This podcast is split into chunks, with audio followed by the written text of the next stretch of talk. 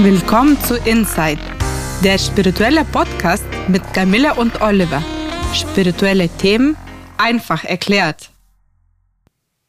Und heute haben wir als Thema Spiritualität in den 1920er Jahren. Ja, es geht also um die Zeit vor ziemlich genau 100 Jahren ähm, hier in Deutschland und wir wollen schlaglichtartig so ein paar Aspekte aufzeigen. Wir, wir, erheben hier nicht den Anspruch, dass wir das Thema umfassend geschichtlich erörtern, aber ja, wir wollen uns das einfach mal ein bisschen anschauen. Ne? Mhm. Wie ich verstehe, wir schauen das Thema historisch an, wie es in 1920er Jahren war und auch heutige Aspekte nochmal an und dann ja, vergleichen wir das mal einfach. Da bin ich mal gespannt. Ja, die Aspekte der Spiritualität damals und verglichen mit einigen auch heute. Ja, in den 1920er Jahren gab es viele Wanderprediger in Deutschland. Ähm, interessant, die sind von einem Ort zum anderen gezogen und es gab auch sehr spezielle spirituelle Gruppierungen. Die nennen sich äh, zum Teil bachantische spirituelle Tanzgemeinden oder die in alter römischer Tradition Feste gefeiert haben oder in griechischer Tradition. Der griechische Gott Dionysos äh, ist ja wie der äh, römische Gott Bacchus, beides ähm, Götter des Weines und man spricht ja auch von dionysischen Festen. Also es gab damals äh, viele solcher Gruppen, die in diese, also das Spirituelle auch mit dem Sinnlichen äh, verbunden haben. Und ähm, gab auch so Wiedertäufergruppen, richtige wiedertäuferische Kampfgruppen sogar. Wiedertäufer, das ist so eine bestimmte christliche Form, die auch dann sehr stark war in dieser Zeit und recht radikal war. Ich meine, manche kennen ja die Amischen in den USA, ne? Das ist, äh, gibt es manchmal einen Film oder eine Serie drüber, man hat mal was drüber gehört. Also die sehr fundamental, fundamentalistisch eigentlich sind und sehr einfach in ihrem Glauben. Und das war damals in Deutschland auch recht verbreitet und ähm, anders als die Protestanten wollen, die zum Beispiel nichts mit dem Staat zu tun haben, sondern einfach ihr Ding machen. Und ähm, ja, es gibt also so ein anschauliches Zitat von dem deutschen Schriftsteller Hugo Hartung, der diese Zeit ähm, ja, ganz schön beschreibt mit den folgenden Worten. Die ganze Stadt war in einem beinahe dem Mittelalter vergleichbaren Tanzwahn. An allen Straßenecken wurde getanzt, aber es war ein Aufschwung auch, ein Glaube, dass jetzt etwas ganz Neues geboren werden würde. Es war nun noch unter den Eindrücken des Krieges, der Hungerzeit, da sangen wir alte Volkslieder und tanzten Volkstänze, und die Weimarer Landeszeitung Deutschland schrieb damals, die Gräfin neben dem Lumpenmann Hand in Hand. ja, interessant, was damals so los war vor 100 Jahren hier. Das klingt ja nach einem spirituellen Aufeinanderzugehen. Mhm, ja, ja, ja, dass man sich auch miteinander ja. vereint. Nur ich finde das sehr schade, dass das einfach nur in Notsituationen passieren muss, wie Krieg oder Hunger oder Not und auch, ähm, auch ja. in den litauischen manchen Festen, mhm, ja. äh, wo Litauen sich vereint hat. Und ja, du kommst aus Litauen, ne? Genau, genau. da war mhm. Baltischer mhm. Weg, da sind auch alle zusammen auf die Straße Hand in Hand gekommen. Ich habe das Gefühl, dass die Menschen unbedingt brauchen, irgendwie eine Not, auch in, wie auch in Berlin, also der mhm. Mauerfall und dann kommen ja. sie auf der Straße und tanzen und feiern. Und das ist da schade, dass man nur quasi so gesagt aus Not alle irgendwie gleich werden, alle entspannen sich und alle schaffen so eine gute Stimmung oder gute Atmosphäre, mhm. dass das einfach nicht ohne Not geht. Ja, es wird auf jeden Fall lockerer in schwierigen Weltsituationen irgendwie und dann manchmal kriegt man dann eben auch diesen, diesen, wie soll man sagen, diesen Übergang dahin, dass es tatsächlich in sowas äh, mündet. Ähm, ja, also auf jeden Fall gab es damals viele Reformen von allem Möglichen. In den 1920er Jahren sind wir ja in Deutschland und Viele haben auch einfach in ihrem eigenen Leben sogenannte Selbstreformen vorgenommen, weil ihnen das nicht reichte, was da vom Staat oder von der Gesellschaft kam. Und das ist im Grunde ein bisschen vergleichbar mit der heute ja auch zunehmenden Selbstoptimierung, ne, die wir immer mehr erleben. Die hat ja gar nicht so viel mit Spiritualität zu tun, aber wird immer unter der Spiritualität subsumiert. Aber ist ja eigentlich ähm, ja einfach so eine, so eine Richtung, ne, äh, die, die sehr viele Menschen heute ja auch äh, der sehr viele Menschen nachgehen, diese Selbstoptimierung. Und früher waren das Selbstreformen, ne? das im Grunde das Gleiche. Ne? Also es gab viele Gesellschaftsvisionen ähm, und viele Menschen wanderten umher, die haben also teilweise auch die Städte verlassen und waren da auch nicht mit dem, was von Seiten des Staates äh, in der Hinsicht kam, auch nicht wirklich zufrieden. Und da gab es Wanderheilige, also so Naturpropheten, das war richtig so eine Bewegung und ähm, die traten vor allem während der großen Inflation Anfang der 1920er Jahre in Erscheinung. Die nannten sich Brüder oder Christrevolutionäre oder Christsozialisten, auch eine interessante ähm, Wortschöpfung, das Christliche mit dem Sozialistischen verbindend. Mm, ja, ähm, war eine Art neue religiöse Erweckungsbewegung damals, die mit urchristlichen Werten ein zeitgemäßes Weltbild schaffen wollten. Ne? Mhm. Also sie wollten das Spirituelle erfahrbar machen. Ja, unter anderem und ähm, das allen Menschen ermöglichen. Ne? Das ist ja eigentlich auch immer erstmal eine ganz gute Sache, wenn man dabei nicht übertreibt. Äh, wir machen das ja beim Reiki auch. Mit dem, äh, wir praktizieren ja Reiki, beide, die Reiki-Methode. Ähm, regelmäßiges Handauflegen äh, da läuft ja die spirituelle Entwicklung auch äh, über die eigene Erfahrung der Lebensenergie, also etwas erfahrbar machen. Ist ja auch, Reiki ist ja heute auch recht populär, ist auch eine Ähnlichkeit, ein Stück weit auch, richtet sich auch an jeder Mann, jeder Frau.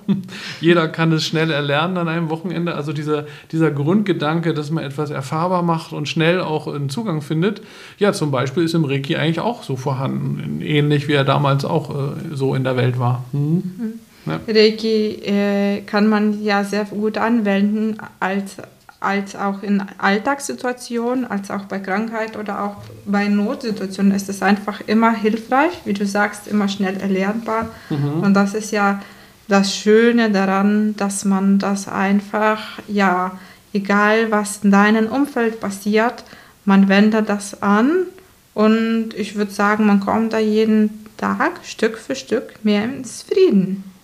Ja, ähm, das ist so mit dem Reiki, das erfahren wir beide so schon seit Jahren und ähm, ja, es gibt da Ähnlichkeiten in dieser Einfachheit sozusagen, in dem Zugang, äh, im einfachen Zugang auch zu diesem zu dieser äh, Methode äh, zur damaligen Zeit. Ähm, interessant ist, damals gab es auch, äh, gaben viele Kindern den Vornamen, den, äh, als Vornamen den Namen des Baumes, unter dem sie gezeugt wurden. Also es gab so Vornamen wie Birke oder Linde oder Eibe, also Vornamen, ja. Eibe, komm mal rüber. Das war dann ein Vorname für ein Kind oder Erle. Also, ich überlege, ob ich jetzt auch bei Kamelen gezeugt wurde. ja, richtig, auf einem Kamillenstrauch gezeugt wurdest und dein Name Glaube nicht. okay, verstehe. Ja, es, ist, ähm, es gibt ja eine Ähnlichkeit heute mit, den, mit diesen Städtenamen. Ne? Paris, ne? Paris Hilton ne? oder Berlin ist in den USA auch ein, ein Vorname, ne? der oft genannt, gegeben wird Kindern oder ne? das ist auch so eine, also anders als mit Bäumen, aber eine Ähnlichkeit. Ne? Das, da sagt man auch, dass das manchmal die Stadt ist, in der das Kind gezeugt wurde das dann den Namen dieser Stadt bekommt. Ne?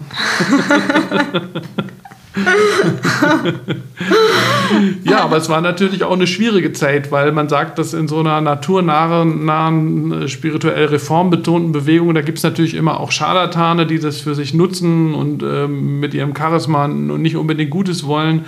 Wir wissen zum Beispiel auch, dass Hitler in der Zeit vor und nach dem Ersten Weltkrieg äh, in diesen Milieus unterwegs war, über die wir gerade sprechen und hat wahrscheinlich dort auch die Inszenierung des Charismas kennengelernt, die er die in diesen Milieus dann von den Führungspersonen betrieben wurde. Ne? Also hat er ja hinterher dann für sich genutzt. Also diese Charismagläubigkeit war damals auch sehr stark verbreitet und ist natürlich sehr äh, zwiespältig, ne? das Ganze. Mhm. Ja, zum Charisma haben wir schon in frühen Folgen gesprochen, dass das, wenn das an ja. Macht sehr verbunden ist, dann kann das auch richtig gefährlich werden. Mhm. Ja. Stimmt, wir haben mal eine Folge gemacht zum Thema Charisma, ne? da sind wir dem Thema ein bisschen mehr nachgegangen.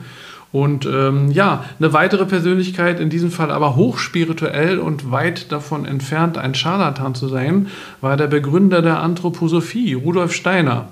Er lebte ja von 1861 bis 1925, war also in der ersten Hälfte der 1920er Jahre auch noch aktiv dabei. Und ja, möchten wir kurz die, das so äh, Gelegenheit nehmen, heute über Steiner und die Anthroposophie auch zu sprechen und zu informieren. Er hat ähm, auch die Waldorfschulen gegründet. Genau, er hat viele, sehr viel wichtige gesellschaftliche Impulse gesetzt, die bis heute die äh, die deutsche Kultur und Gesellschaft äh, mitbestimmen. Er war in ganz vielen Punkten Vorreiter, da möchte ich gleich noch zu kommen. Ich möchte aber auch gleich vorweg sagen, dass wir die Kritik an Steiner, die kürzlich von einigen Seiten erhoben wurde, für maßlos überzogen halten.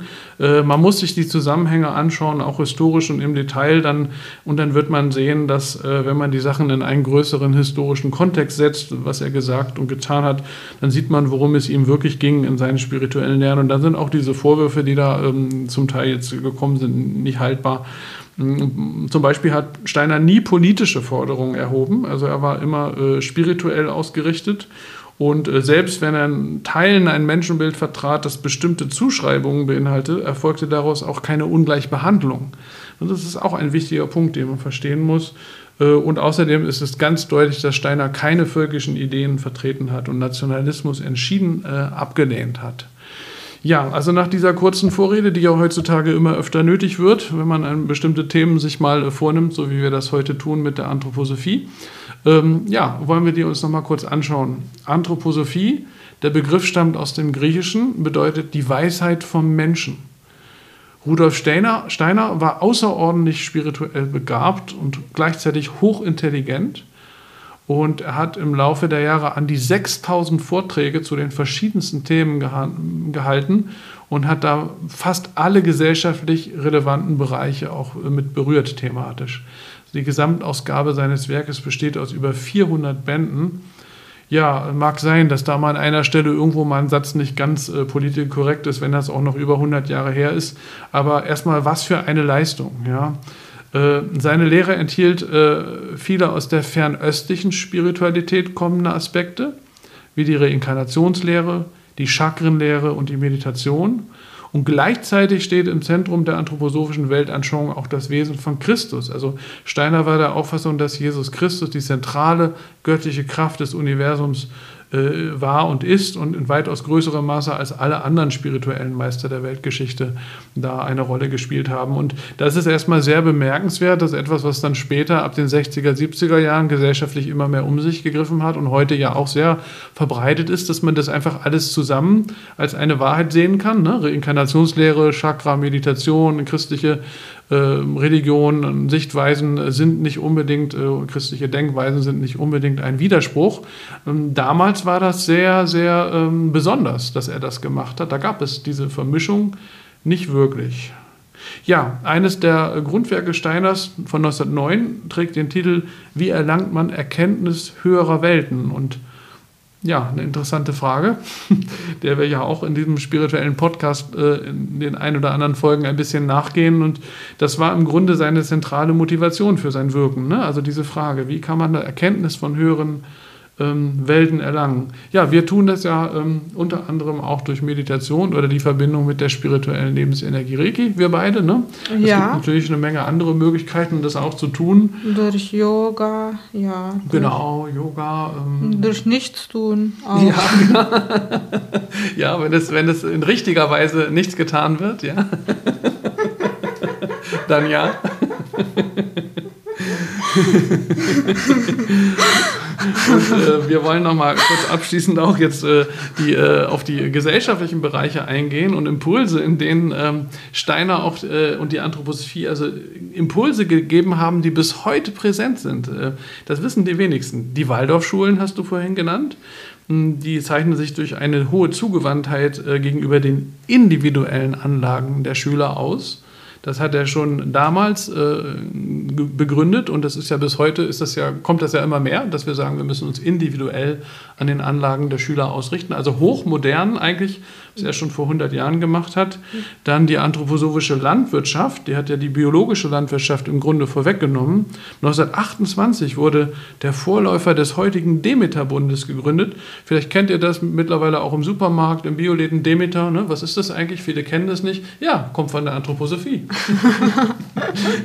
das, was wir täglich einkaufen. Und mit der Waldorfschule habe ich ja auch Erfahrung gemacht, dass das, als ich studiert habe, da hab, hatte ich und habe immer noch ähm, eine meiner besten Freundinnen, ähm, Johanna Scheidis, die ist aus Freiburg. Mhm.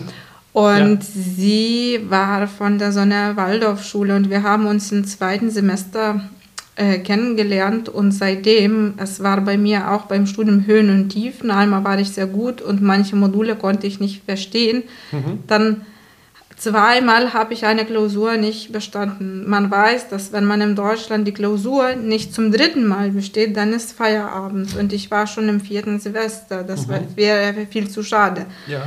Meine Freundin Johanna hat mich dann ähm, nach, sich, zu sich nach Hause eingeladen und genau so das Modul erklärt, wie es für mich am individuellsten gepasst hat. Ah, okay. Mhm. Und dann hatte ich auf einmal eine Note 2 zum dritten Mal wow. oder 1,5. Mhm. Also das ist ja gerade mhm. der Mensch, der so ausgebildet wurde, er versteht, wie man das auch individuell für anderen erklären kann. Und vielleicht, ja. dass das auch ein Uniformat nicht ja für jeden gemacht ist. Und das, ich habe an sie geglaubt, sie hat an mich geglaubt. Da war eine, eine Energie, die sich auch realisiert hat und gezeigt hat, hey, wenn du das auch zweimal nicht bestanden hast, kannst du ja bei dritten eine Eins haben. Mhm. Ja, was das, cool. ja. ja. was das, ähm, ja. diese, wo ich damit zu tun hatte und immer noch habe, das ist ja wahnsinnige Empathie, wahnsinnige, ja auch Spiritualität und ein, sehr viel wird auch gefragt, wie geht's dir, was möchtest du, wie fühlst du dich. Mhm. Also sobald, das ist eine einzigste Freund aus der Waldorfschule, ich bin, ich habe die besten Erfahrungen gemacht und ich bin sehr dankbar auch dafür, dass ich das kennenlernen durfte. Wow, ja, wie, was für ein schönes Beispiel, wie wenn man äh, ordentlich geschult wurde, auch, auch in, der, in dem Wissen darum, dass man äh, äh, individuell sozusagen vorgehen muss, insbesondere da, wo Probleme sind. Ähm, ja, das ist, setzt sich auch immer mehr durch heutzutage, diese Erkenntnis. Und tatsächlich hat Steiner das schon vor 100 Jahren äh, umgesetzt und äh, das äh, ja, in die Gesellschaft gebracht mit seinen Waldorfschulen. Und ähm, neben, den, neben den Schulen, die wir genannt hatten, und der äh, biologischen Landwirtschaft, die im Grunde die Anthroposophie auch mit dem Demeter-Bund vorweggenommen hat, gibt es ja auch die anthroposophische Medizin, die auf alchemistischen Grundlagen beruht und Aspekte der heutigen komplementären Medizin auch vorweggenommen hat. Nicht alle, also so, ähm, ja, es gibt so ein paar Sachen, die, die sehen die schon anders in der Anthroposophie, aber das ist im Grunde auch ein früher Versuch einer komplementären Medizin gewesen, die bis heute, es gibt ja auch anthroposophische Kliniken, äh, die in Deutschland, die das bis heute machen. Und von, also ich kenne von Klienten oder Freunden, die da waren, höre ich immer wieder, dass sie sich da sehr wohl gefühlt haben in, in so einer anthroposophischen Klinik. Weißt ähm, du, was da mhm. anders gewesen ist als bei der normalen Klinik? Es war einfach äh, vor allen Dingen auch ein, ein besseres Miteinander. Die Menschen wurden mehr als Individuen gesehen, es wurde mehr auf sie eingegangen. Äh, das ist zumindest das, was ich jetzt äh, gehört habe. Ich will jetzt nicht andere Kliniken schlecht machen. Ich, ich bin selber sehr, sehr lange nicht mehr in der Klinik gewesen, toi, toi, toi. Aber was ich von Klientinnen gehört habe, die haben sich da sehr wohl und sehr gesehen einfach gefühlt als Mensch. Hm? Voll schön. Ja, Schön, und, dass es dass diese Alternativen gibt. Und ja, man kann ja auch alles wählen. Genau. Alles ist da. Mhm. Ja. Mhm. Man muss nicht eine oder andere schlecht machen, wie du sagst, sondern alles ist da und man guckt ja nach der Situation, individuell, wie genau. man weiterhandelt, oder? Ja, ganz genau so ist das. Ne? Und dann gibt es noch, äh, um das, die Aufzählung noch äh, abzuschließen, auch die Eurythmie ähm, eine neue Art der Bewegung, die von Steiners zweiter Frau, Maria von Sievers, entwickelt wurde. Ähm, ja, da wird sich manchmal drüber belustigt. Da gibt es den Witz, dass die Waldorfschüler ihren Namen tanzen müssen. Ne? das ist dann so ein Klassiker, wo man dann gerne schmunzelt. Aber genau genommen ist das ähm, einfach Teil dieser Eurythmie und einfach ein sehr kreativer Zugang äh, offenbar ähm, Tanz äh, zu verbinden, jetzt in diesem Falle mit dem eigenen Namen. Warum auch nicht? Ist doch eine schöne Sache. Ne? Mhm. Out ja. of the box denken. Mhm. Ja, ja, genau. Ja. so ist das. Warum nicht machen, mhm. wenn man es tun kann? Ja. ja, das ist ein schönes Schlusswort äh, für die heutige Folge. Und äh, ja, damit sind wir für heute am Ende angekommen. Wir freuen uns, wenn ihr nächstes Mal wieder dabei seid. In der Zwischenzeit sind wir auch auf Facebook und Instagram. Und wer mehr wissen möchte über Spiritualität Reiki und Soundtherapie, schaut auf www.soundandreiki.de oder www